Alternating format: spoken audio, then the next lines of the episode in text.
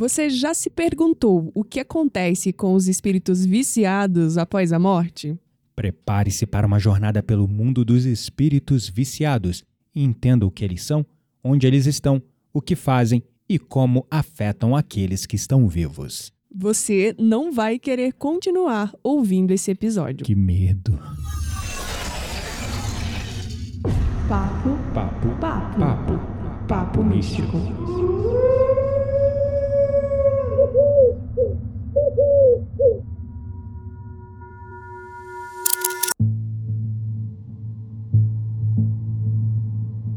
Meu nome é Kitaria Dark e toda vez que eu vejo pessoas embriagadas na rua, eu também vejo desencarnados se alimentando da energia delas. Meu nome é Gabriel Menezes e eu. Eu já tive um sonho com uma sucubo.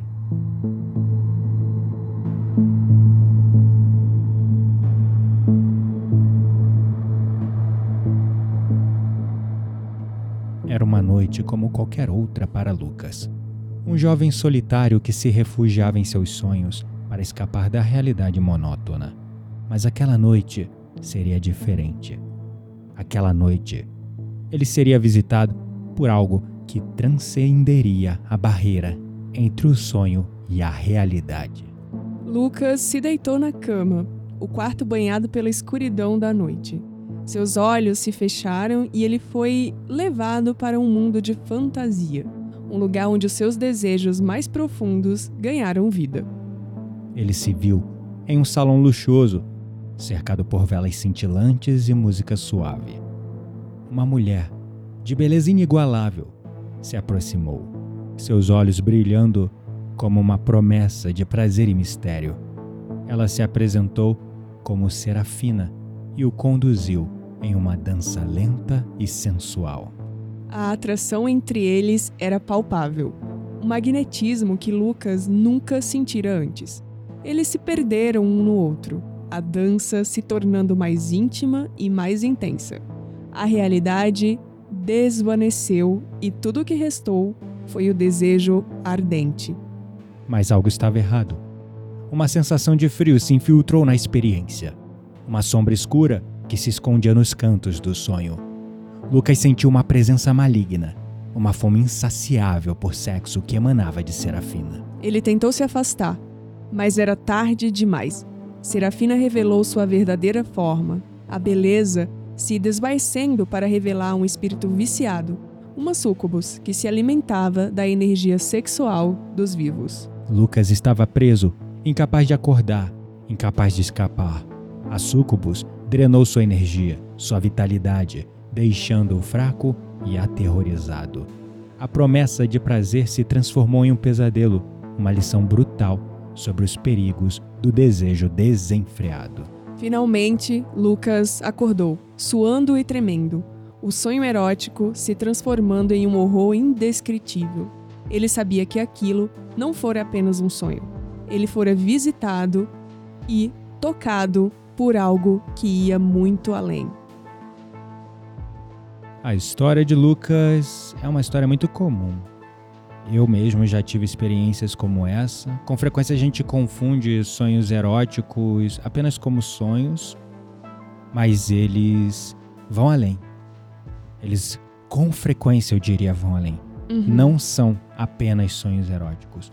Com o conhecimento que eu tenho hoje, com tudo que eu já estudei, com frequência não são só sonhos. É, e muitas vezes, assim, é, na- no caso do Lucas, por exemplo, é, aparentemente ele não conhecia a Serafina, né? Mas muitas vezes os súcubos, eles também têm, por o exemplo... incubus, né, que é o masculino, né? Sucubus é o feminino. E íncubos, exato. É, eles também têm o poder de parecer outras pessoas. Então, Isso. às vezes, você vê, por exemplo, alguém que você ama no sonho. Uhum. E de repente não é mais aquela pessoa, né? Isso é muito comum de acontecer. É. E aí, Ou às meu vezes- querido, minha querida, Ah. você pode ter certeza que era um súcubus. É. Às vezes a aparência é muito é engraçado nesses sonhos, porque às vezes a aparência é de alguém que você já teve uma relação sexual, ou teu parceiro, parceira, pessoa Uhum. que você se relaciona. Mas no meio do sonho, ou mesmo durante todo o sonho, É como se fosse. Parece aque- que o véu cai, né? Não, é como se fosse aquela pessoa, mas ao mesmo tempo não fosse ela. Uhum. Tem alguma coisa ali que não encaixa. É diferente, né? Então, é, os sonhos mais lúcidos, né? Que são aqueles que a gente lembra. E eu posso dizer, poxa, Gabriel, mas você, como assim você tem um sonho como esse? gente, ninguém está é, invulnerável a isso. Todos nós podemos ter esse tipo de obsidiação. Todos Uhum. nós podemos ter esse tipo de acesso. né?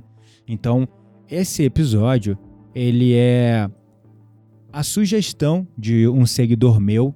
Eu peço mil perdões porque eu fui procurar no meu inbox o nome dessa pessoa maravilhosa que perguntou sobre vícios, sobre é, como os vícios eles podem afetar o espiritual. Ele citou é, no caso os de- encarnados e os desencarnados. é, e ele né? citou no caso dele especificamente é, o álcool e a cannabis, né? Uhum. E com certeza é uma pessoa espiritualizada e queria entender um pouco mais, né, os perigos ou riscos que ele está enfrentando. Mas eu peço perdão porque eu não lembro o nome. Desculpa, amado. Nós eu procuramos, procurei tá? Nós somos aqui- no inbox, mas tinha muita mensagem. É, eu recebo, sei lá, centenas de mensagens todos os dias no Instagram. Eu respondo todas, mas assim, é, é uma interação tão intensa que eu não consigo achar, às vezes, as mensagens lá no inbox. E eu não consegui achar a sua desculpa, mas gratidão pela sugestão do tema. Sim. Hoje nós vamos falar de vícios em geral, né? Vamos Não falar só de de, vícios. é, vício sexual, né? Sim, sim. É, a nossa introdução ela veio para tratar um dos tipos, né? É. Mas eu queria que a gente comentasse, que a gente começasse comentando o que é o vício no conceito da psicologia, para depois a gente passar é, a falar sobre o mundo espiritual e como ele acaba afetando também o mundo invisível. É, boa, boa pergunta. Então, o que é o vício aí no conceito da psicologia? É, o vício ele é definido na psicologia como uma dependência compulsiva e incontrolável de uma substância, comportamento ou atividade. Perceba, não é só sobre substâncias. Uhum. Também temos vícios comportamentais. O próprio Ou- sexo que a gente acabou de falar, por É, exemplo. ou o vício, por exemplo, o cara é viciado em jogos, é uma atividade, né? Ou o cara é viciado num padrão comportamental emocional, tipo vitimista. A gente vai citar vários exemplos de vícios, né? E a pessoa, mesmo sabendo das consequências negativas desses vícios, como é uma dependência, uma compulsão, ela não consegue, é automático para ela, ela não consegue se desvencilhar facilmente disso. É uma condição complexa é, na psicologia ainda tratado como uma doença cerebral. Eu Uhum. tenho minhas ressalvas, mas eu estou aqui trazendo o conceito segundo a psicologia, né? E é, essa doença cerebral ela é manifestada pelo uso é, compulsivo de substâncias, levando a consequências nocivas. É importante perceber também que existem pessoas que têm tendência a desenvolver mais um tipo de vício ou Uhum. outro.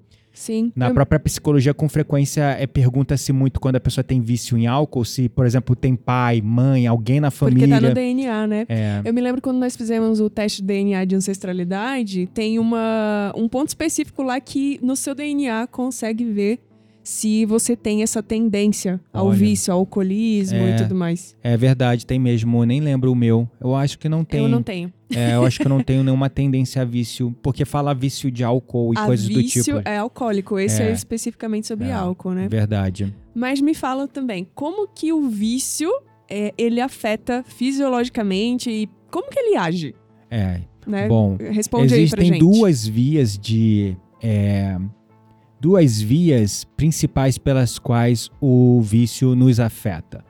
Novamente, estamos falando de vício em sua concepção geral. Uhum. Ah, mas Gabriel, eu adoro uma cervejinha, eu adoro um cigarro. Como é que eu sei se sou viciado? Já vou falar também sobre isso. Como identificar se você é viciado em algo ou não. Mas, em cima da pergunta da Quitéria, as duas vias principais às quais o vício nos afeta é no corpo, ou seja, fisiologicamente falando, Uhum. e na mente, ou seja, psicologicamente falando. E é claro, o psicológico e o físico estão entrelaçados ali também com o emocional. Fisiologicamente falando, o vício pode alterar de fato a química do nosso cérebro, afetando os sistemas de recompensa e motivação, trazendo é, alterações nos sistemas é, de neuroquímicos, né, Uhum. como os hormônios, né, é, dopaminas, serotoninas e coisas do tipo, porque muitas substâncias químicas é, geralmente elas geram certos, é, ela impulsiona a geração de certos hormônios e a gente fica é dependente daquilo. Por exemplo, o corpo já gera nicotina, mas o cigarro ele dá um up a mais nessa nicotina. Uhum. Com o tempo, o corpo vai perdendo a capacidade de autorregular a nicotina de forma orgânica, usando o próprio corpo. E aí você Aí vai a pessoa fica de- doenças também, né? É, e a pessoa fica dependente do cigarro para ter nicotina, Uhum. porque ela é, digamos, é descompassou, desequilibrou o sistema dela com o cigarro, gerando nicotina a mais do que ela precisava, e aí desregula o sistema interno, interior de regulação da nicotina dela. Uhum. Então isso é, como a Quitéria falou, vai levar a diversos problemas de saúde, né? Porque vai causar desequilíbrio no sistema, às vezes por próprio efeito do da substância, porque toda substância ela tem ali seus efeitos colaterais. Uhum. Então, por exemplo, o cigarro, além desse, desse descompassamento na liberação da nicotina de forma orgânica no corpo, ele dá problemas é, respiratórios, né? Ele afeta o, o nosso pulmão. O alcatrão que está ali no cigarro, ele afeta o nosso pulmão e pode gerar câncer de pulmão, por exemplo, né? Então, pode, o, o vício ele vai trazer problemas, sempre ele vai trazer problemas, porque o vício é quando a gente cai pro excesso dele, né? Uhum. Então, doenças cardíacas, problemas respiratórios, danos ao fígado, no caso das bebidas alcoólicas. Resumindo, é isso. Psicologicamente falando, é, o vício ele pode levar a problemas de saúde mental, porque uma pessoa viciada ela tem uma tendência maior a desenvolver certos quadros mentais, como a depressão, a ansiedade, distúrbios de personalidade. É claro que muitas pessoas acabam recorrendo a essas substâncias para poder se livrar da depressão temporariamente. Por exemplo, a pessoa é depressiva, não resolve a causa raiz daquele problema e recorre ao álcool e às saídas e às drogas para fugir desse problema, desse vazio existencial causado pela depressão e é, a pessoa não consegue controlar aquilo e ela acaba desenvolvendo mais problemas, né? E aí, é, a- qualquer tipo de vício vai sempre afetar a pessoa de um jeito ou de outro. No bolso, porque dependendo do vício, ele pode ser um vício caro. Uhum. É, vai é, também afetar ela emocional e mentalmente, ou seja, pode afetar a forma como a pessoa funciona no trabalho, nos estudos, nas relações sociais. Então, essa é uma visão também superficial, bem resumida, do impacto do vício na nossa psique, na nossa mente e na nossa fisiologia. Sabendo que o vício ele vai sempre atuar como uma fuga. Isso é um ponto importante. Muitas pessoas recorrem ao vício como uma fuga das questões emocionais que elas estão vivendo. Elas recorrem aos seus vícios para fugir de seus problemas, resumidamente falando. Né? Tá. Bom, agora vamos para minha especialidade, já que você falou a sua. vamos falar um pouquinho do vício, então, na visão espiritual. Na visão espiritual é um pouco Mas diferente. essa também é a minha especialidade espiritual. Não, mas, é- mas você ficou com a psicologia, agora me dá licença. Deixa, já que eu não tenho a psicologia, deixa eu falar que a visão É espiritual que eu é, sou minha. especializado em tudo. Nossa, gente, que metido. Socorro. Então, o vício na visão espiritual. Na visão espiritual, gente, o vício ele é visto como um condicionamento da alma que se mantém apegada ali à vida material, né? Uhum. Mas não é só isso, né? Porque é uma manifestação também de desequilíbrios espirituais e isso afeta 100% o nosso crescimento e a nossa evolução espiritual. É. Nossa, mas como assim, né? Tipo, depois que eu morro, meu corpo, que era vici- viciado, não vai para debaixo da terra? Gente, não funciona dessa forma. Uhum. Então, quando é, a, a gente desencarna, o nosso perispírito ele continua sentindo fome, ele continua sentindo sede, até que ele seja treinado para viver ali no mundo espiritual. Entender que ele também desencarnou, que muitas pessoas Sim. desencarnam por conta do sistema de crenças dela. Ué, mas eu deveria ter apagado e morrido, que eu continuo vivo? Como assim, né? Até Sim. ela entender que ela morreu. Até ela entender que ela desencarnou Uhum. e que ela não precisa mais de comida, de bebida, de ir ao banheiro, demora um tempo, É. né? Então, imagina, e isso a gente está falando das necessidades básicas, que é natural de qualquer ser humano encarnado. Beber água, se alimentar, ir ao banheiro, Uhum. né? Então, todos nós precisamos. Imagina uma pessoa que, por exemplo, fuma 15 cigarros por dia. Nossa. Você acha que ela realmente vai desencarnar e ela não vai continuar sentindo necessidade de fumar, sendo que ela sente necessidade de se alimentar, Uhum. de ir ao banheiro, de É. beber água? É verdade. E é importante, só reforçando o que a Kitera disse, é, quando a gente fala de condicionamento da alma, no final a gente pensa muito que o vício ele nasce é, do corpo físico, né? Como É um, Um- engano, é, é, um, um, desequilíbrio genético. Uhum. E não deixa de ser. Mas dentro da consciência, a gente estudou muito isso lá no livro Memórias de um Suicida, a gente fez um resumo desse livro na semana passada. Uhum. A gente falou disso também, é, aprendeu sobre isso em diversas literaturas espíritas. O que acontece? Uma alma, ela já tem um condicionamento de vidas pregressas a certos vícios. Sim.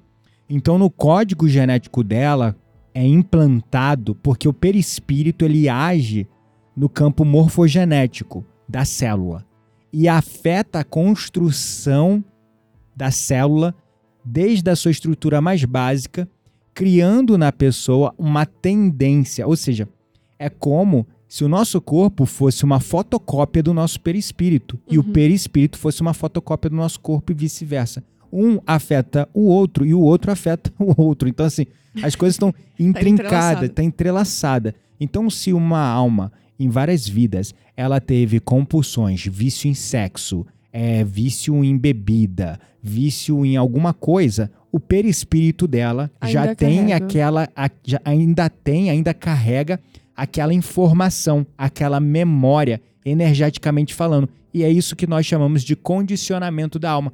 A alma está condicionada dentro daqueles padrões. Então, quando ela reencarna num corpo físico, geralmente ela vai reencarnar em famílias afins. Uhum. Ou seja, geralmente já vai ter histórico ou história, geralmente, não sempre, de pessoas viciadas na família, porque espíritos afins atraem espíritos afins. Mas não é sempre assim, ah, meu filho é viciado em heroína, não existe ninguém na minha família viciado em heroína. Mas qualquer histórico de vício, como o alcoolismo, já é um sinal de espíritos afins se atraindo. Mas, como eu disse, é geralmente, não é sempre, porque o espírito ele pode simplesmente, por N questões do plano encarnatório dele, cair numa família, porque aquela família precisa pagar algum karma e passar um sufoco, Sim, ou porque tem uma dívida, né? Aquele espírito tem uma dívida, não paga com um pai, com uma mãe, que precisa Uhum. resolver alguma questão, né? Aquele karma precisa ser resolvido.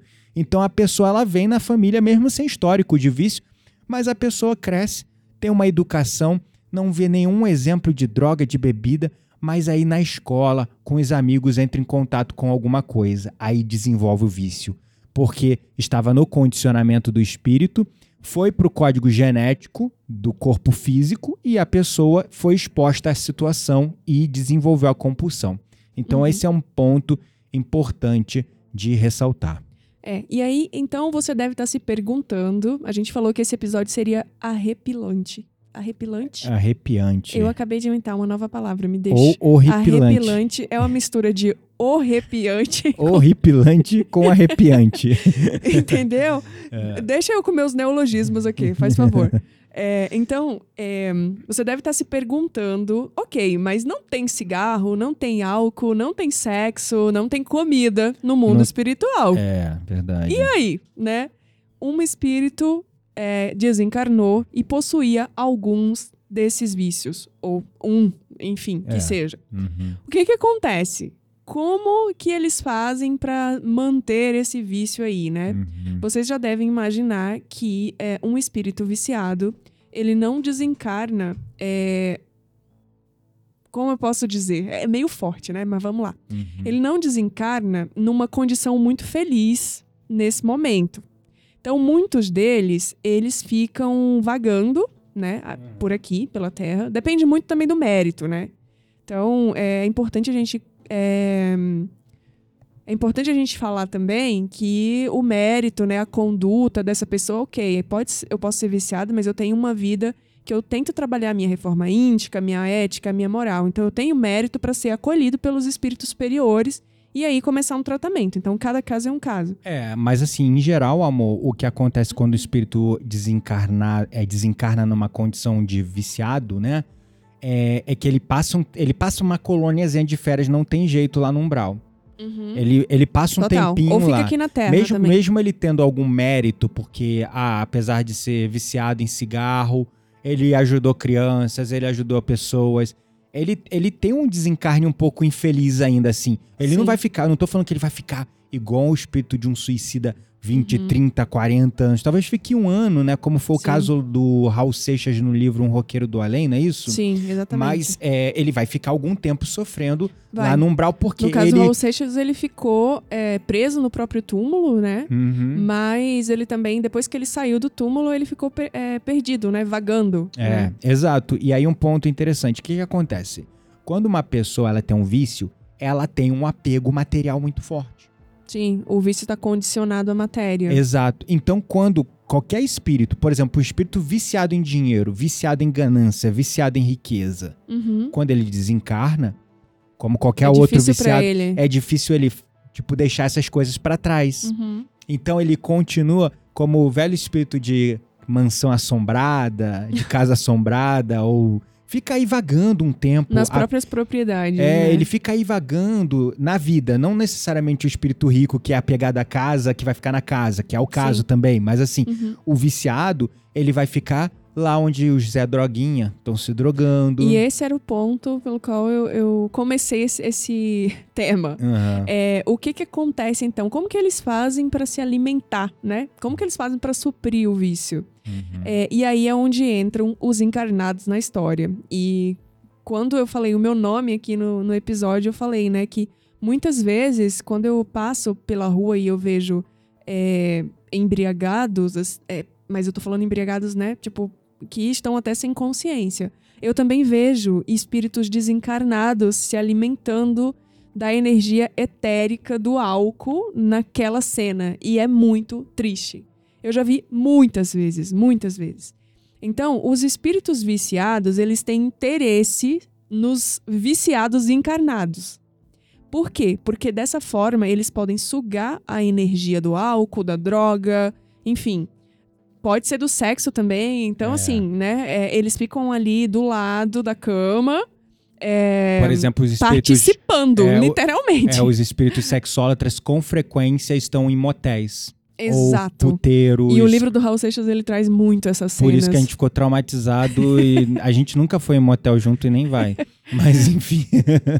Então, eles se alimentam dessa energia, É. fortalecendo ali os seus próprios desejos e se mantendo ligados a essas sensações que são 100% terrenas. É como se eles ficassem acoplados ou acompanhado, acompanhando ali igual um amiguinho, a pessoa viciada, Obsessores, literalmente. para se alimentar do vício dela, né? Porque Uhum. eles acabam plasmando a energia daquele vício, emanada daquele vício da pessoa para eles, né? E é uma troca também, né? Porque como os, espírito, os espíritos viciados encarnados, eles afetam os desencarnados e os desencarnados também afetam os encarnados. É. Os encarnados, porque alimentam os desencarnados com aquilo que eles precisam, Isso. e os, e os desencarnados alimentam os encarnados também, por exemplo, no caso do sexo, é, através de sonhos, através de, é, não sei, induções, né? Verdade. É, pensamentos e tudo É. mais. E fora que é, é como uma simbiose, né? Uhum. Então, é, o, por exemplo, uma pessoa que está em remissão, querendo fugir de um vício,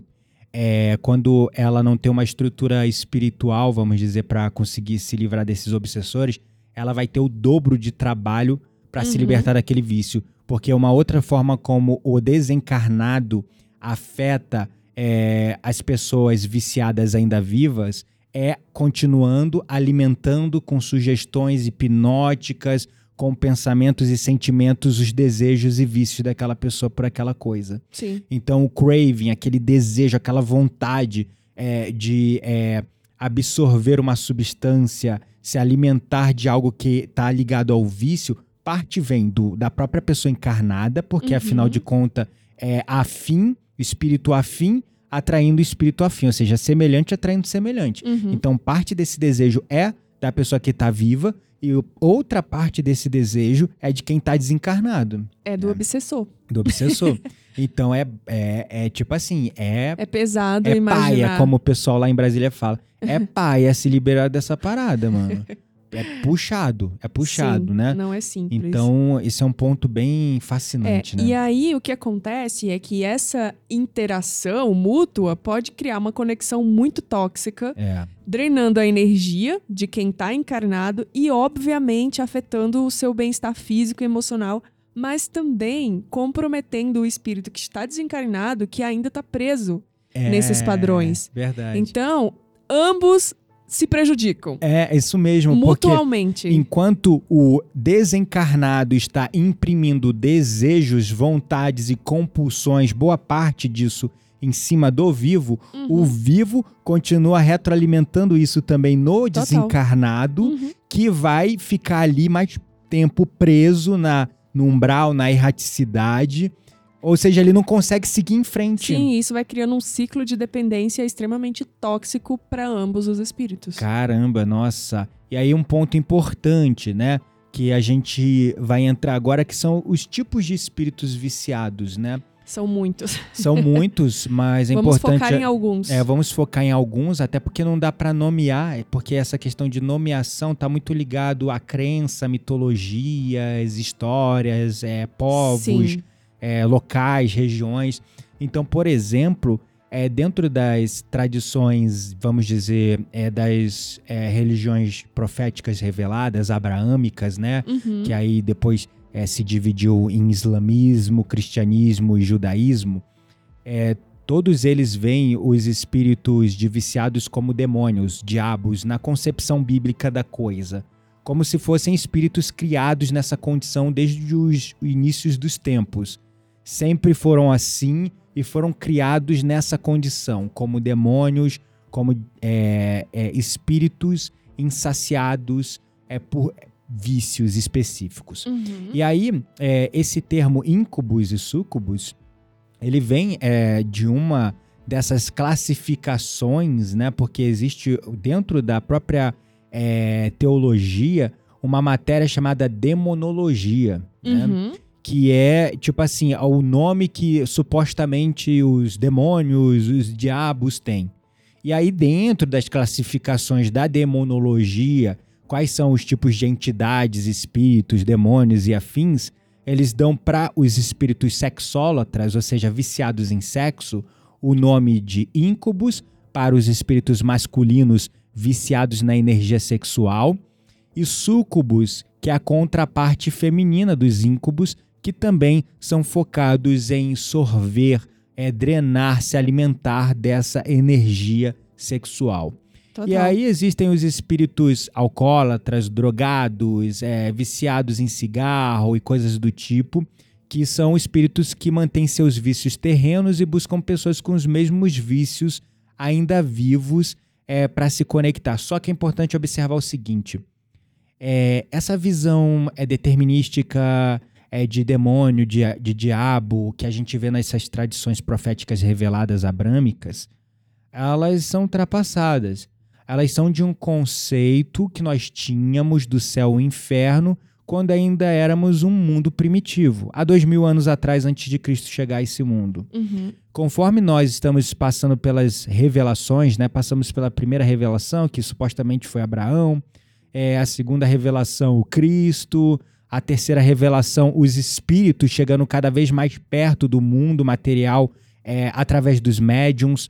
E aí, muito fala, por exemplo, da doutrina kardecista, mas não só na kardecista, Umbanda, Candomblé e muitas outras tradições hoje que vem aceitando essa interação de médiums com espíritos desencarnados. Então, estamos supostamente num planeta de provas e expiações, passando para o mundo em regeneração, e a terceira revelação já está acontecendo.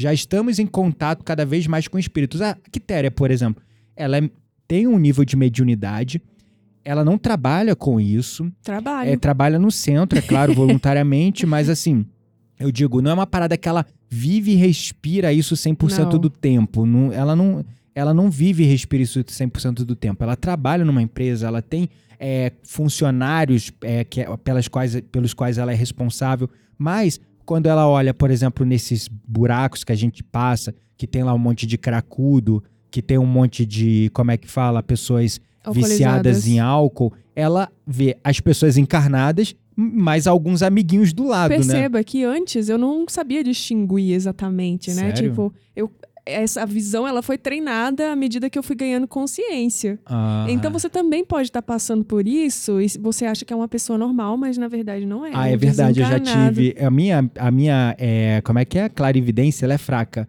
Mas já aconteceu episódios assim, é, de eu estar tá olhando para um lugar, ver claramente uma pessoa passar ali pensando que é uma pessoa e de repente olho de novo e puf, desapareceu. é. é.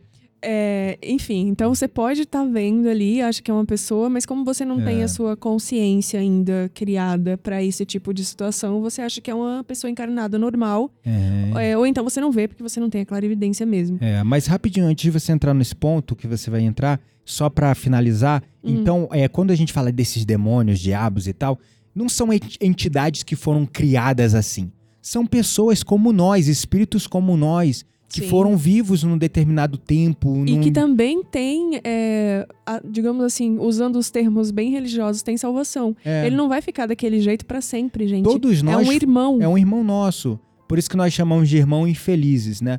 É, todos nós, sem exceção, fomos criados simples e ignorantes. Uhum. Todos nós, sem exceção, fomos criados simples e ignorantes. Então, esse, esses espíritos são irmãos, são pessoas como nós, espíritos como nós, que um dia foram encarnados nessa terra, mas se perderam nos dramas, se perderam nos vícios, se perderam nas coisas, ficaram apegados à matéria e desencarnaram nessa condição e no umbral na erraticidade foram assumindo formas dantescas, Sim. foram for, é, formando no seu perispírito é, um retrato do que eles têm por dentro em seus vícios mais profundos e dos seus é, delitos e da, daquilo, da, da, dos débitos, das coisas que eles foram acumulando mesmo desencarnado e não seguiram em frente, continuaram apegados. E aí eles vão se densificando e é, evoluindo dentro desse mal até, é, desenvolvendo novas ferramentas, assumindo formas assustadoras e a gente acha que é um demônio, é um diabo, mas não é. É uma incubus, uma sucubus, que é um espírito que foi criado dessa maneira, mas não é é um irmão infeliz nosso que está nessa condição, mas que também tem chance de redenção, né? Total. E um outro tipo de espírito, agora eu não me recordo o nome, como a gente está falando aqui de íncubus, que é o espírito masculino viciado em sexo, e sucubus, que é o espírito feminino da mesma categoria, uhum. eu me lembrei de uma história é, contada aí da vida do Chico Xavier, que ele sempre contava, que é conhecido como a história das bananas. Não sei se você já ouviu falar. Nunca ouvi falar. Em uma visita de Chico Xavier é, a, em uma casa, né? Tipo uma residência lá dos arredores de São Leopoldo, Pedro Leopoldo, se não me engano, que é a cidade onde ele nasceu, depois ele se mudou, em né? Em Minas Gerais? Isso, exatamente. Ele foi fazer uma visita nessa cidade. Uhum. E aí, é, os donos da casa é, tinham uma vida descuidada, né? Sem oração, sem vigilância ali mesmo, né? Tipo, não tinha uma prática espiritual que fazia Exatamente. parte ali da rotina deles. É, mas esses donos da casa é, tinham ali a, a, vontade de conversar com o Chico. Uhum. E aí uhum. o Chico foi lá visitar. E no, quando ele entrou na casa, ele viu sobre a mesa um lindo cacho de banana maçã. Hum, é gostosa essa banana, inclusive. Sim, é rara, e essa era a que ele mais gostava. Então, assim, ele ficou muito feliz, né? Porque ele desejou ali pelo pensamento que fossem oferecidas essas bananas para ele comer. Pelo menos uma. Mas aí conversa vai, conversa e vem. Ninguém oferece. A Exatamente. A conversa veio e o, o assunto foi esquecido, né?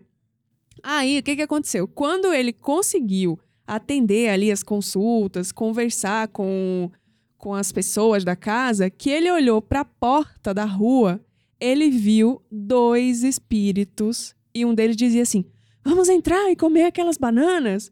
E o outro atendeu, foi lá, entrou e comeram as bananas.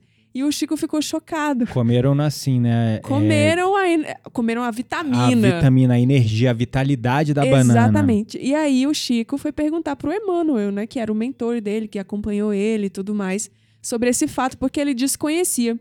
E aí, quando ele contou, super surpreso, o que tinha acontecido, o Emmanuel, Emmanuel, ele disse que isso acontece com as casas cujos moradores não oram nem vigiam. E que agora aquelas bananas elas não tinham nenhuma vitamina e que, portanto, é, só iriam fazer mal a quem comesse. Caramba. Porque o que, que acontece? Além de ter sugado as energias da banana, os espíritos também é, deixaram ali impregnados uns fluidos muito pesados. É, deixa, não tem jeito, ainda mais quando são espíritos negativados, né? Afinal, é. espíritos, é, como nós, irmãos, estamos aqui na matéria, é, encarnados e temos necessidades, né? Esses espíritos, como nós, que em algum momento desencarnam numa condição infeliz, ficam apegados lá no plano espiritual a certas coisas, uhum. eles têm necessidades. Então, se eles veem uma comida, eles comem. Aí entra a questão do despacho, por exemplo, né? Total. Que os é despachos, é eles são para os espíritos de rua, que nada mais são, não necessariamente entidades, mas são espíritos, no, irmãos nossos uhum. infelizes que desencarnaram nessa condição triste e estão lá sorvendo essas energias e eles deixam. Eles são, de fato, espíritos negativados e densificados. Qualquer um que tem uma necessidade ainda de se alimentar, beber água, comer, ele vai deixar mal, mais, mais fluidos na pessoa que ele está é, acoplando para se alimentar daquele vício. Se fez ou... isso com a banana, imagina com a gente. É, exato. E no alimento, por exemplo, que está em cima de uma mesa, aí fala, por exemplo, dos quiumbas, né? Que é isso, um tipo, esse é o nome, quiumbas. É um tipo de espírito que eles dão um nome para esses espíritos que estão com fome, têm desejo por comer, uhum. e aí eles entram nos lares e comem o que está em cima da mesa, o que tu deixa exposto. Por isso que resto fala que de comida, resto de comida. Não é bom se deixar, não é, é bom deixar a louça suja, viu, gente? É, por isso que o pessoal Vai dormir fala. aí com a louça suja, deixando cheio de resto de comida, tá cheio de quiumba na tua casa. Eu queria é, dizer não, mas. É, eles são atraídos por esse tipo de coisa, né? Então por isso que tem alguns cuidados. Mas se tu ter uma rotina espiritual de prece e oração, uhum. é, de meditação, de limpeza energética, é, eles podem até ir entrar aí e tal, né, mas não ficam muito tempo, eles não conseguem nem enxergar o teu espaço, né? Sim. Então por isso que a, o, nesse relato do Emmanuel com o Chico, relata bem que era um casal, uma família que não tinha um costume da Exato. prece e oração porque eles chegam nesses espaços mesmo. É, e né? esse caso das bananas, é, não tá na Roda Mística, mas tem num livro que eu acho que chama Lindos Casos de Chico Xavier, ah, que sei. conta várias histórias, assim, é. sobre a vida dele. É. Então, assim, a, podem dar N nomes. Ah, caboclo, íncubos, súcubos, quiumba, é, preto velho, blá blá blá. Gente, eles não são espíritos que foram criados dessa maneira. São pessoas que em algum momento de suas vidas desencarnaram e é, assumiram papéis no mundo espiritual, assim como um policial é treinado e assume o papel de policial aqui na, no mundo material, um médico assume o papel de médico, uma enfermeira, um psicólogo assume o papel de enfermeira, psicólogo, etc, etc. É, e aí eu falei de caboclo, preto velho, são exemplos de espíritos, eles não são espíritos negativados geralmente, são espíritos não. que estão para nos auxiliar. Eu botei Exatamente. tudo na mesma lista, então pode. Só para exemplificar. É, né? Pode induzir as pessoas ao erro, eu quero deixar isso bem claro, tá? Mas no caso dos espíritos viciados que a gente classifica lá, os sexólatras, íncubos, súcubos, é, viciados em comida, que são os quiumbas, né? Uhum. É, esses são, na verdade, nada mais, nada menos que pessoas. Pessoas desencarnadas ainda presas nesses padrões apegados à matéria. Sim, muito bem explicado. Vamos falar então um pouquinho sobre os tipos de vício. A gente já comentou alguns ao longo desse episódio, mas são muitos, né, gente? Tem vício aí que a gente acha que nem é vício. É, verdade. Boa pergunta, né? Mas assim, alguns básicos, né? Sexo, masturbação, pornografia, pornografia né? São vícios. As pessoas não encaram a masturbação e a pornografia como vícios. Mas é. Mas e um é. muito sério. É um muito sério, porque ele drena a tua energia vital, ele lida com a tua energia sexual, né? uhum. né? E ele vai atrair esse tipo de espírito com esse tipo de compulsão. Né? Sim. Então é um ponto, ele abre um portal. Toda vez que você abre ali uma, uma página de pornográfica da vida, tipo um Pornhub, um Xvideo. Tá sabendo, hein? É claro, são nomes que quem não conhece. Eu né? não conheço. Ah, vai dar uma de recatado do Nunca vi uma pornografia na minha vida. Nunca! E aquela história que você achou uma fita na, ah, eu quando achei, é criança? Isso aí foi. Eu era adolescente, olha ele cortando meus podres. Ah. Mas, gente, queria vergonha na tua cara. Ó, eu Ah, achei um. Em mil, sou super. Ah. Não sou viciada em pornografia, desculpa. É, Posso falar isso isso- com orgulho. Sim, ué, mas as mulheres não têm tanto esse apelo, Tem, mas tem sim, muita tem gente muita que mulher tem. sim. Mas, ó, já que ele contou o meu podre, deixa eu contar a história pro povo, né? Porque É, eu era adolescente, eu tinha 14 anos. Hum. Aí eu achei um CD jogado no meio da rua. Uhum. E aí eu peguei. Ó, gente, é muito velha, né? Achei um CD no meio É, da rua. Nem se acha mais direito. hoje. Eu achei o CD. Aí quando eu coloquei no computador, que era um vídeo. E quando eu cliquei, era um vídeo pornográfico. Ah, tá. Então, tipo assim, eu não sabia, não tinha nome. Não tava lá, filme pornô, por favor, não abra. Entendeu? Foi a única pornografia que eu vi na minha vida. Aham. Mas enfim, esses sites, né, OnlyFans, esses sites, eles são como é, verdadeiros ralos energéticos. Uhum. No momento que você abre um site desse, tu tá entrando num espaço onde ele foi feito, estruturado para drenar, sugar tua energia. Seja energia na forma de dinheiro, seja energia na forma realmente vital. E com frequência, olha só, é, esses sites eles alimentam uma indústria muito suja. Sites, é, geralmente você vê nesses sites os anúncios são relacionados ao quê? Jogos, outro vício. Uhum. Tipo É uma aposta, cadeia, né? Que É. retroalimenta a outra. bebidas, né? Apostas, bebidas. Geralmente os anúncios são esse tipo. Uhum. Então é uma cadeia de vício que ali- retroalimenta outro vício. Uma pessoa que ela tem um vício, geralmente ela não tem só um vício. Junto com esse vício vem outras coisas. A pessoa que bebe, fuma, a pessoa que é, bebe e se beber tem que usar um vape, né? Porque já existem espíritos viciados no vape também. Nossa, eu vi esses dias um vídeo de um cara falando, e a mulher dele chorando horrores no fundo, acho que foi no TikTok, não lembro agora. Uhum. Mas, tipo, a mulher dele chorando muito, muito, muito, muito, porque ele tinha acabado de voltar do médico e ele tava com o pulmão, assim, com inflamação, que ele tinha menos de três meses de vida. Caramba. Então, assim, a mulher dele sabia que ia ficar viúva e ele, ele tipo, falando abertamente, tipo, gente, não usem vape.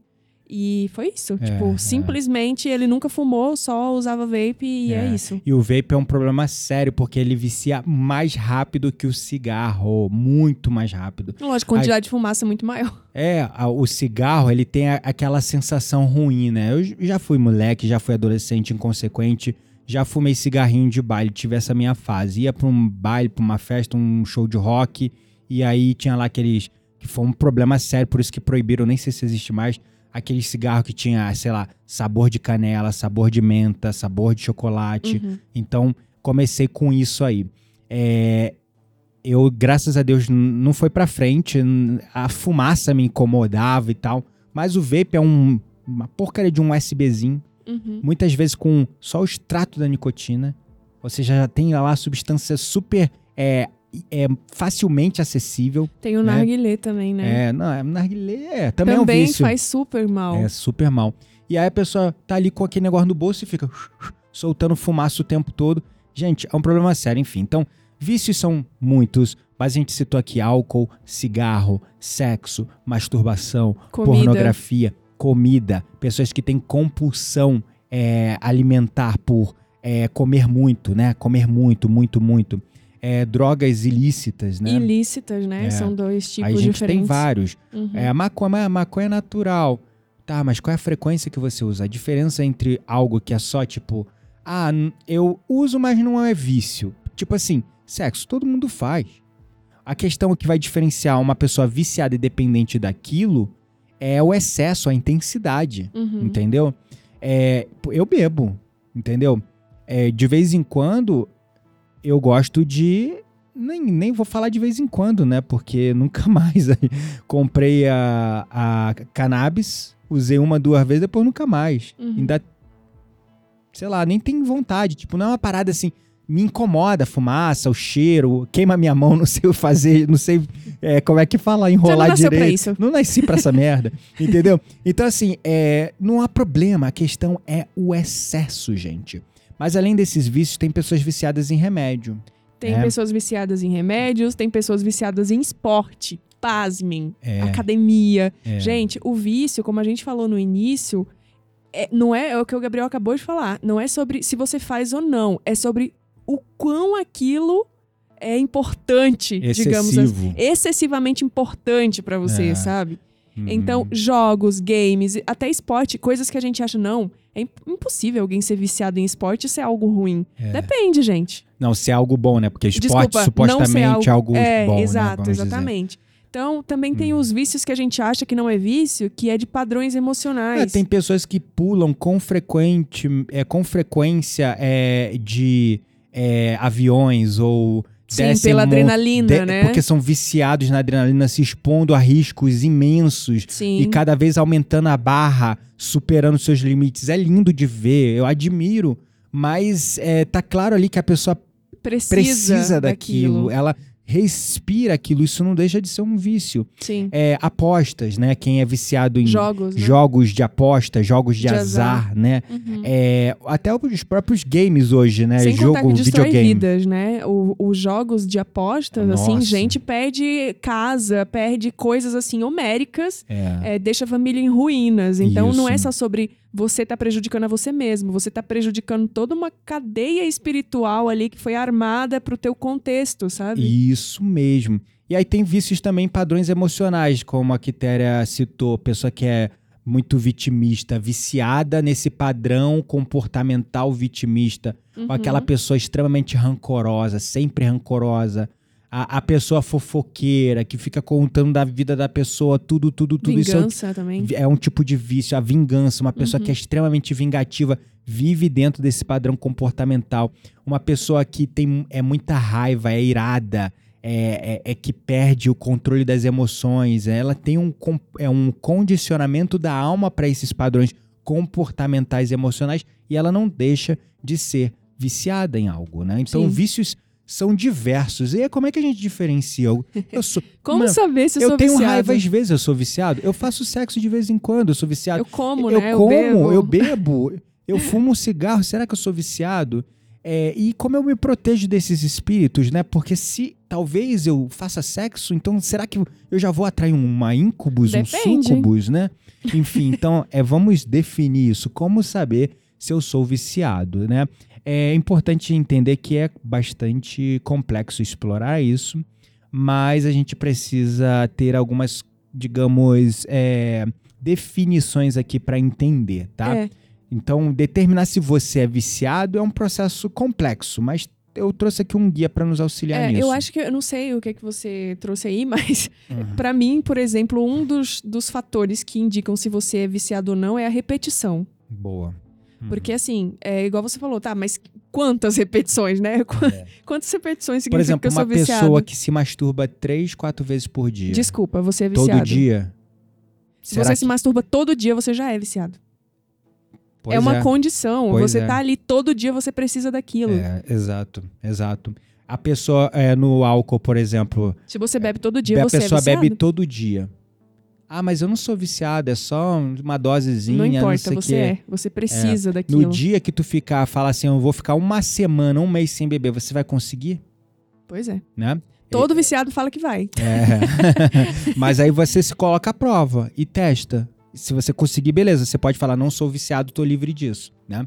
Mas, Mas não vai falar assim, vou ficar um dia, É. não sou viciado. é, Coloca um prazo maior, um mês, Uhum. entendeu? Dois meses, não sei. Enfim, eu trouxe alguns sinais aqui pra ajudar. Que Téria citou um deles, que é a repetição, isso é um fato, né? Mas existem outros sinais que a gente precisa entender para saber se nós estamos lidando com algum tipo de vício na nossa vida. Primeiro é a compulsão. Você sente uma necessidade irresistível de usar uma substância ou participar de algum tipo de atividade, Uhum. né? Sei lá, sexo, masturbação, bebida, é, rodízio. Rodízio de pizza. Jogar. É, então você sente uma necessidade irresistível de algo do tipo, né? Um desejo é- latente. É um desejo latente, quase que incontrolável e irresistível. É, perda de controle é outro sinal. Você já tentou reduzir ou parar essa coisa, mas não conseguiu? É um outro sinal. Uhum. né? Uma- são perguntas para você se avaliar. Eu tô fazendo aqui, já vai refletindo, tá? Então, Eu a primeira, refletindo aqui. a primeira compulsão. Você sente uma necessidade irresistível de usar uma substância ou participar de qualquer tipo de atividade?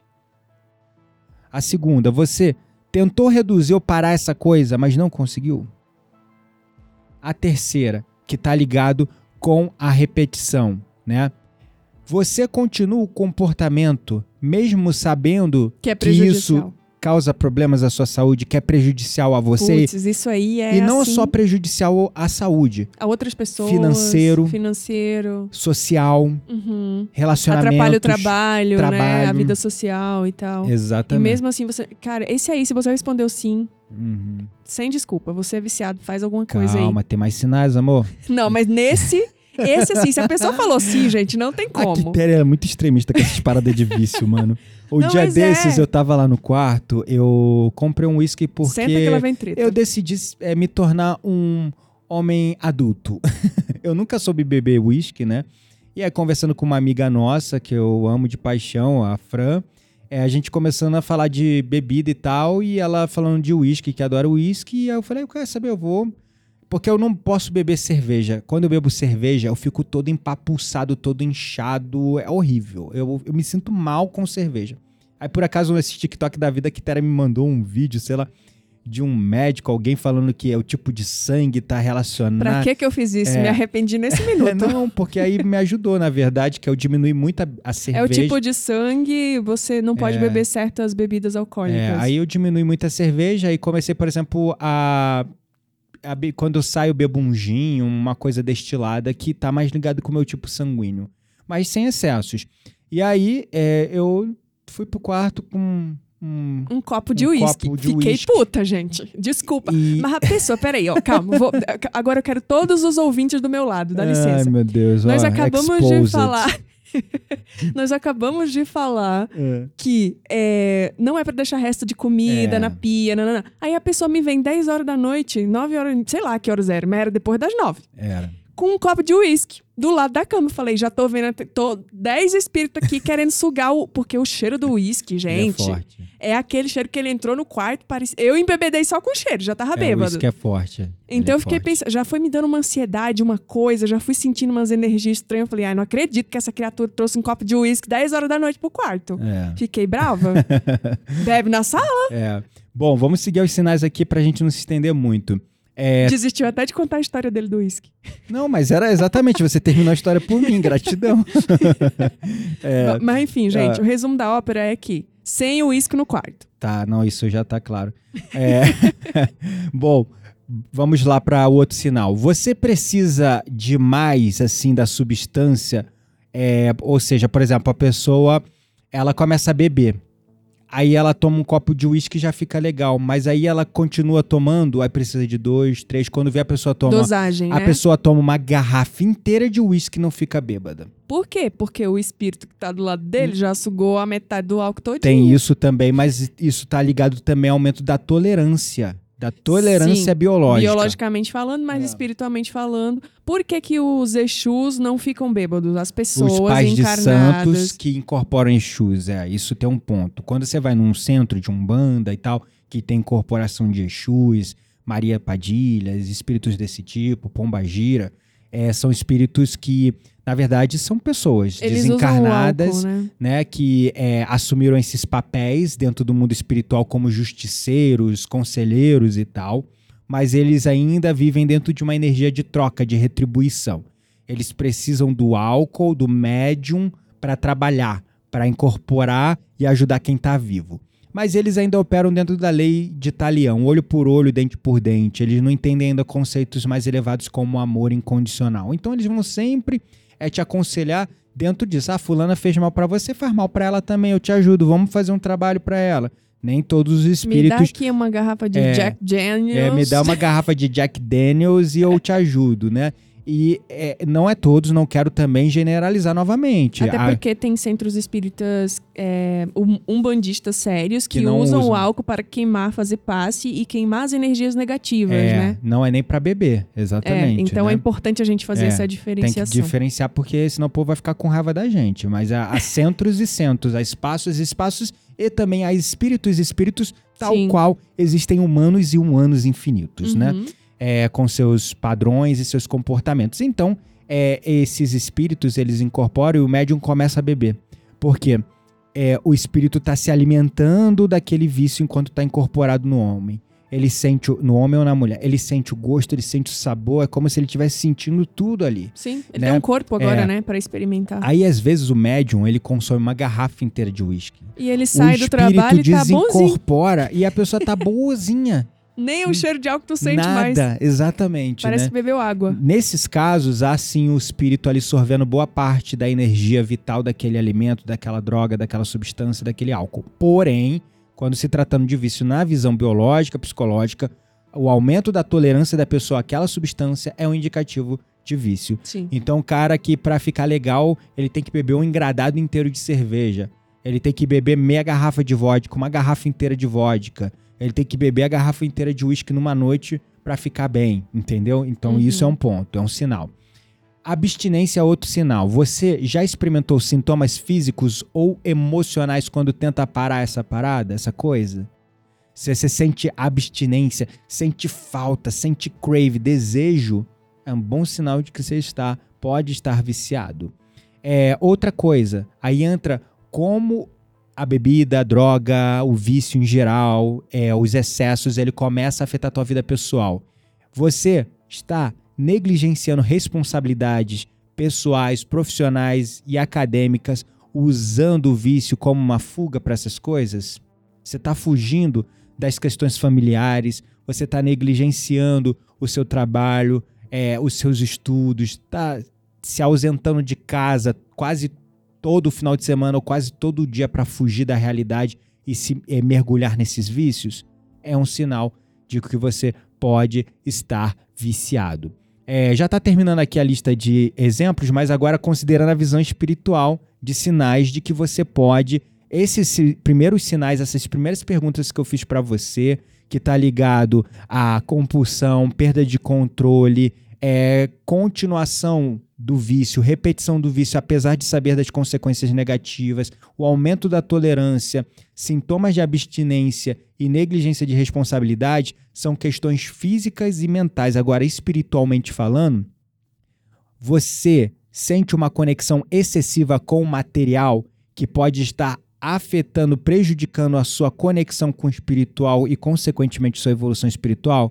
Porque quando tu tá muito apegado a vício, por exemplo, quando eu bebo, eu me aterro na hora. Eu perco a conexão com o espiritual, Uhum. entendeu? Então, é importante observar isso, né? É, esses são os sinais Eu descobri que eu principais. tenho um vício. Qual? Pipoca.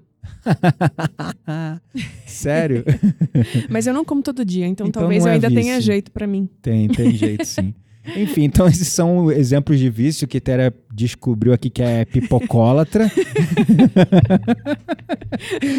Não sei nem se existe esse nome, mas seria bom É. inventá-lo. Mas aí a galera que olhou assim, poxa, posso talvez ter um vício, assim como a Quitéria é viciada em pipoca, tô brincando.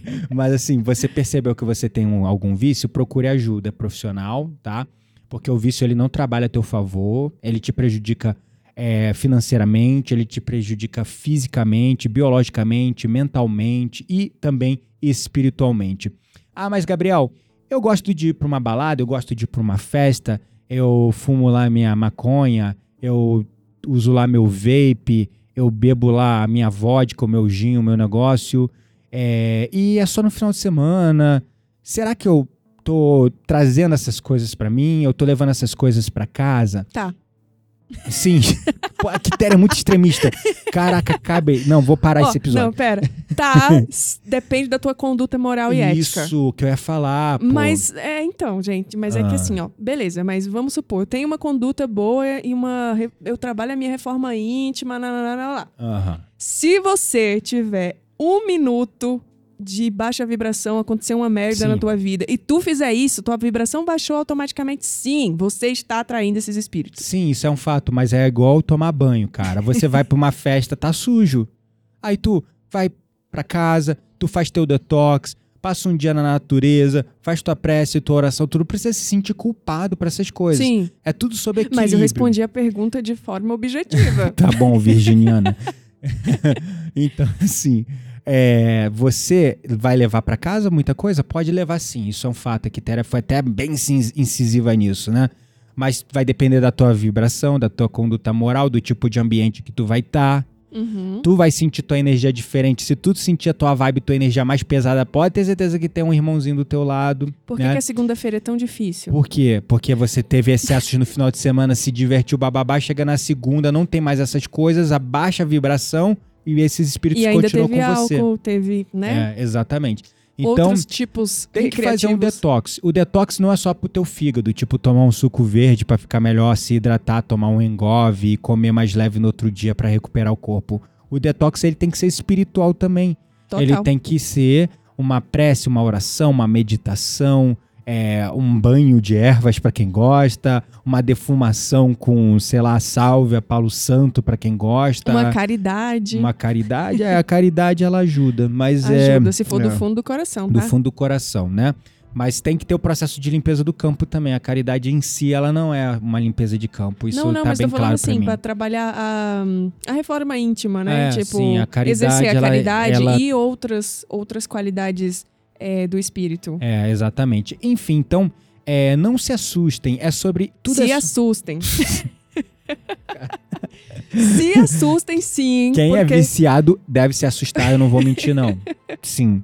Mas quem é, consome essas coisas é, socialmente, sente que isso não tem nenhum apelo, que não muda a tua vida, que tu não fica apegado, viciado nessas paradas igual eu. É, pô, eu hoje a gente saiu, bebi uma cervejinha, né? É, então não pode, não adianta. Se você também é, ficar, é, tipo assim, controlando demais e se privando de tudo, isso também pode gerar compulsão. Sim. Por exemplo, uma pessoa que tenta perder peso é cortando tudo que ela gosta. Uhum. Isso Aí também depois, é uma... quando ela. Ai, cheguei no meu objetivo, por que as pessoas voltam a engordar tudo e às vezes engordam o dobro? Porque elas acabam desenvolvendo uma compulsão depois. Uhum. Porque o desejo, a privação, ela aumenta o apelo pelaquela coisa depois. Então, quando você se vê livre, ah, não, agora atingi meu objetivo, volta a comer. E a parada vai se retroalimentando e vira uma bola de neve. Por isso que a pessoa volta duas vezes mais gorda. Então, Sim.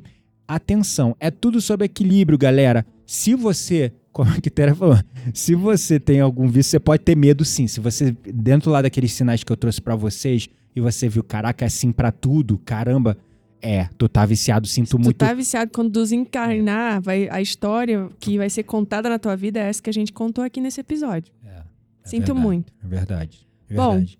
E aí estamos chegando ao final desse episódio, que era pra ser de 25 minutos e tem uma hora e um minuto. É um tema que foi interessante, bastante interessante. Sim, mas é, o que você acha que nós podemos concluir depois de tudo isso que nós falamos aqui? No final, é, essa jornada pelo mundo dos espíritos viciados, ela é importante que nós conheçamos, já que entender o que eles são, como eles são, o que eles podem fazer, como eles retroalimentam o nosso vício e como eles baixam a nossa vibração e como se a gente desencarna numa condição dessa. Porque tem pessoas que desencarnam é, numa condição, sei lá, é, morreu porque tem um problema cardíaco e não está ligado ao vício. É uma coisa Uhum. né? Mas a pessoa que, putz, morreu por conta da overdose do vício. Morreu por causa de um câncer de pulmão. Putz, cara, a situação dela é triste demais no espiritual. E repercute na próxima vida. E repercute na próxima vida. Gente, eu tô muito dura hoje, né? Tchau, gente. Obrigada. Foi É, ótimo estar então- com vocês. A Quitéria já tá se despedindo aqui, mas deixa eu concluir. Tchau, Quitéria, vai lá. mas assim, é, repercute pesadão, pesadão mesmo, galera. Cuidado com vícios, por favor, tá? Se você tem qualquer tipo de vício, trabalha isso é pelo teu bem, não só físico, mental, espiritual. Porque tu acha, ah, essa vida aqui vai acabar, esse corpo velho e quebrantado que eu deixei por conta do vício vai ficar pra trás e não vai repercutir em nada depois. Putz, nossa, tu tá Doce fudido se tu acredita nisso. Doce ilusão. Você vai pra o mundo espiritual numa condição de autocida, Isso aí. que é quase como um suicídio. Vai ficar ali o tempo que você tinha de vida na Terra para ser concluída aqui no teu plano encarnatório na Terra, lá no umbral. Então, se você morreu, tinha que viver até os 60 anos, tu morre com 40 anos por conta do vício. Tu vai ficar lá 20 60 menos 40, 20 anos no umbral sofrendo e lá cada segundo parece uma eternidade. Então imagina 20 anos. E outra coisa, quando você for reencarnar, se você morreu de problema no pulmão, você vai criar uma assinatura no teu perispírito que na próxima vida, quando você reencarnar, para você não pecar no mesmo erro, tu vai vir com câncer de pulmão. E a gente tem um exemplo, assim, do nosso lado disso, porque o próprio dirigente do centro espírita que a gente trabalha é um caso desse. Ele nunca colocou um cigarro na boca na vida. E a gente tá falando isso porque ele, ele fala abertamente ele fala aqui, tá? abertamente para todo mundo, porque a, lição da vida dele pode servir para outras pessoas, né? Uhum. E o pulmão dele é completamente preto, como se fosse de um fumante de 30 anos. É, inclusive ele relatando lá numa das palestras, ele falou a primeira vez que ele foi no médico para ver a questão do pulmão dele, que ele estava sentindo um cansaço, uma Uhum. coisa ruim no pulmão, o médico fez uma chapa e Era chapa ainda, era faz muito chapa tempo. ainda e o médico falou para ele, é, você fuma? Não, Aí ele você tem que parar de fumar. Ele É, nem perguntou, É, ele o já médico falou, assim: direto. você tem que parar de fumar, isso tá te matando. Aí ele falou: doutor, não fumo não, nunca botei um cigarro na boca. Aí o médico, até meio irônico sarcástico, falou: sei, aham, sei. Tipo, sei ah, eu que tô cê- vendo aqui tô vendo no seu raio-x? Tô vendo aqui no seu raio-x, né? Então, é, ele, na vida anterior, ele desencarnou numa condição é, por conta do vício do cigarro. E aí, nessa vida, ele reencarnou com um câncer no pulmão. É isso aí, Então, gente. olha só o, o reflexo do vício. Se você tem algum vício, se você se enquadrou lá naquela sequência de sinais, procure ajuda profissional agora e pare de ficar é, empurrando com a barriga essa porcaria desse vício. Ah, eu não sou viciado. Primeiro passo é olhar aqueles sinais. Eu vou até deixar hoje, diferente de tudo que eu já fiz aqui em podcast, eu vou deixar no campo de descrição desse podcast os sete sinais, as sete perguntinhas, sete ou oito perguntinhas Faz o teste aí. para você fazer esse teste e saber se você é viciado ou não em alguma coisa. Se você for, procure ajuda. Resolva essa questão. Não deixa para a próxima vida, não deixa para amanhã. Resolve essa merda. E, é, como uma mensagem final para quem não é viciado, tudo é sobre equilíbrio, tudo é sobre você ser uma pessoa também espiritualizada não precisa ser puritano, extremista igual a Quitéria, que não pode fazer nada. Ela é, faz. não sou assim, É. tão puritana. É. Eu bebo de vez em quando, uma taça de vinho, entendeu? Uma caipirinha. Exatamente, mas ela, ela trata essas paradas assim meio como sargentona, né? Então, assim, é, não precisa ser assim. Precisa. Mas é tudo sobre. É, ela tinha ido embora do episódio e voltou do nada. O que, que houve? então, assim, é, tudo é sobre moderação, equilíbrio e. Foi curtir, foi pra um show de rock, bebeu, usou alguma paradinha, não use. Ó, soft drugs só, galera. Hard drugs, cuidado, pelo amor de Deus, pode viciar você numa fração de segundos. Eu vape vicia muito rápido, essa porcaria mata do mesmo jeito e causa os mesmos lapsos na, no teu perispírito, na tua assinatura espiritual, como causaria o cigarro ou qualquer outra droga. Você foi lá, teve um final de semana de curtição, faça um detox do corpo, da mente e do espírito, para você sair dessas influências. Então é isso, vamos para nossa roda eu- mística? Eu, saí daqui cheia de hater, certeza. Com certeza. Mas eu equilibrei aqui, acho que eles vão, vão, vão, vão tolerar você um pouquinho melhor. Gratidão ao querido, eu não sei se é Thiago, Lucas, Leandro, tá esses nomes orbitando aqui na minha cabeça, mas eu não me lembro. Perdão, amado, gratidão pela indicação do tema. Vocês que nos acompanham nas redes sociais, também, por favor, nos indiquem novos temas. E vamos agora para nossa roda mística, então. Bora lá.